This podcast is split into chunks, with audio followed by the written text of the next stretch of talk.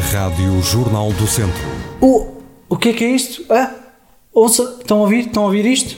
Ah, mais uma patetice do Trump, é isso, era isso. Pois é, o Trump agora quer banir o TikTok. Se vai fazer alguma coisa em relação à pandemia? Não. Em relação à brutalidade policial? Hum, não. Se tem alguma coisa planeada em relação às injustiças raciais, deixa cá ver. Não, também não tenho nada aqui. Ah, já sei! Em relação às crianças migrantes que são retidas na fronteira dos Estados Unidos da América dentro de gaiolas? Não, também não. Nada.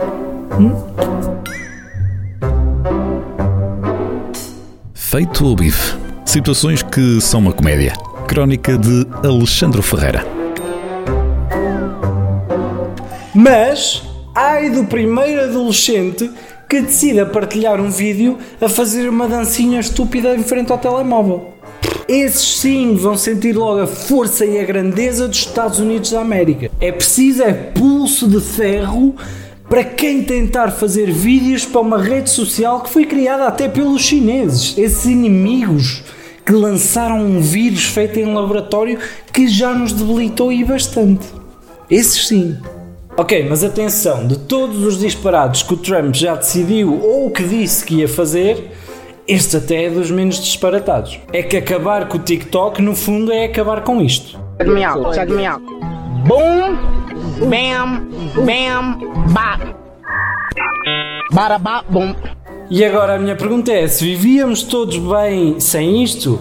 Epá, sim, vivíamos. Mas, fazendo uma analogia de cocó, em que o presidente Trump e os próprios Estados Unidos estão metidos em fezes, o TikTok é as fezes que estão na sola dos sapatos do Trump, sendo que ele está metido até ao nariz.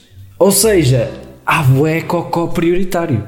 Há, mas há muito cocó prioritário. Estão a perceber? Se é boa ideia limpares a sola dos sapatos quando tens cocó até ao nariz, pá, se calhar não mas não, não deixa de ser limpar cocó. Vais continuar enterrado em cocó, mas limpaste as solas.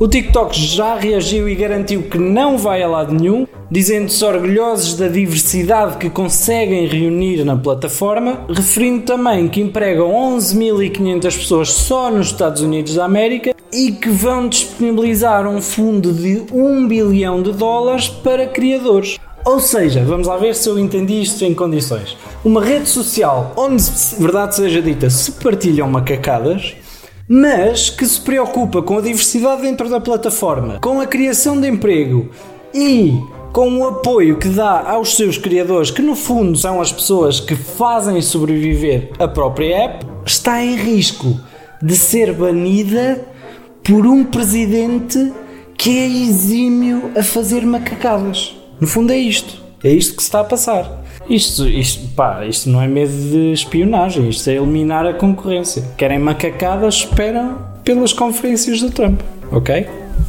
Só isto. Feito o bife. Crónica de Alexandre Ferreira.